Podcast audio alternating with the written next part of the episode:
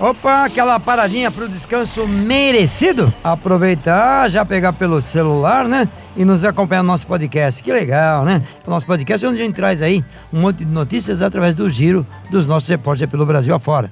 Traz aí informações de tudo quanto é tipo para você que transporta carga passageiro, independentemente do modal. Por isso que a gente tá por aqui hoje. E hoje tem mais para você.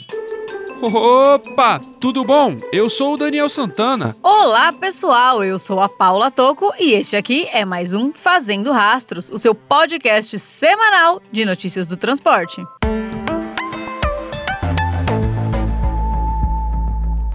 Mercedes-Benz amplia a suspensão de turnos de trabalho na fábrica de São Bernardo até o fim de agosto. A Mercedes-Benz anunciou que irá prorrogar a suspensão de turno na fábrica da montadora, localizada em São Bernardo do Campo, no ABC Paulista. O layoff dos funcionários em um dos turnos foi estendido até o dia 31 de agosto.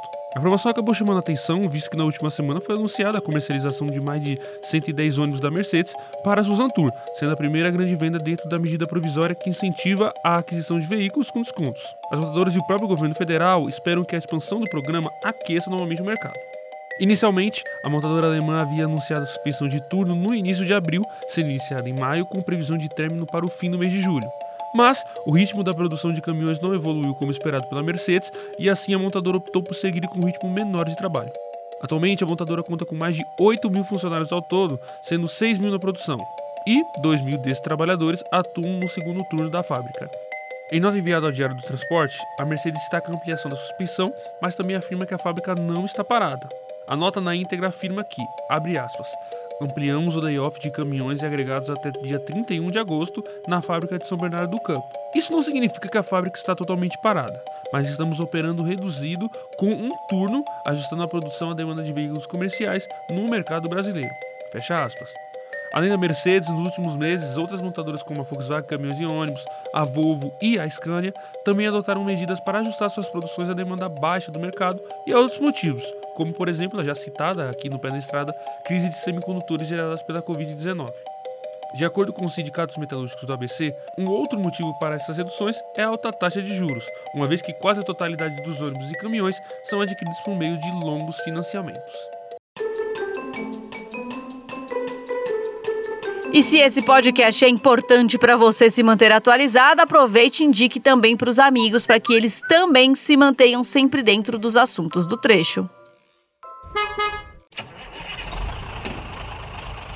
Susan Tour compra 150 ônibus pelo programa de renovação de frota do governo federal.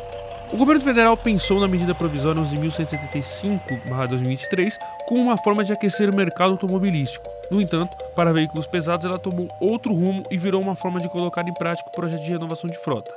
Agora, mais de um mês depois, aconteceu a primeira grande comercialização de veículos pesados decorrente dessa medida. A Susan Tour comprou 150 ônibus por meio do programa de renovação de frota. A empresa fez um anúncio na fábrica da Mercedes-Benz, isso porque dos 150 veículos, 110 são da marca alemã, sendo 90 modelos urbanos, o OF 1721 para a Tour, e 20 rodoviários, o 500 RSD para a aviação Itapemirim, empresas do mesmo grupo. Um dos ônibus que irão para sucateamento estava exposto no local.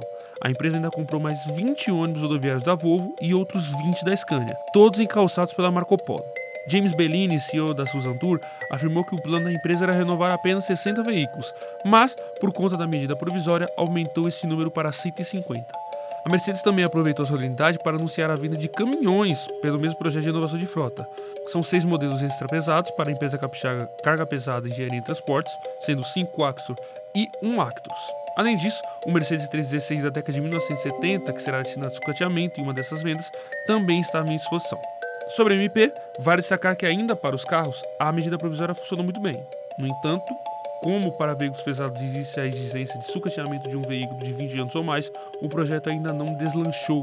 Segundo números oficiais, nem 20% dos 700 milhões destinados a caminhões e 40% dos 300 milhões destinados a ônibus foram usados até agora. O governo ainda publicou uma outra MP aumentando os impostos federais sobre o diesel para bancar o programa. Para mais informações, acesse lá penaestrada.com.br.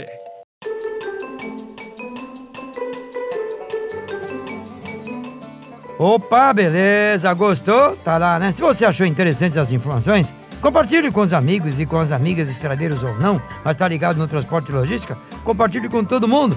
Se você quiser saber um pouco mais dos nossos podcasts, é só acompanhar em nossas plataformas digitais ou ainda você pode acompanhar a gente direto e reto ali no Apple Podcast e ainda no Spotify.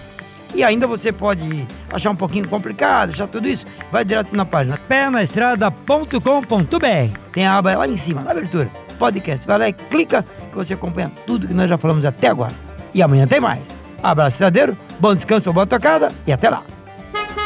Quer mais informações do mundo dos transportes? Passe lá no www.penestrada.com.br.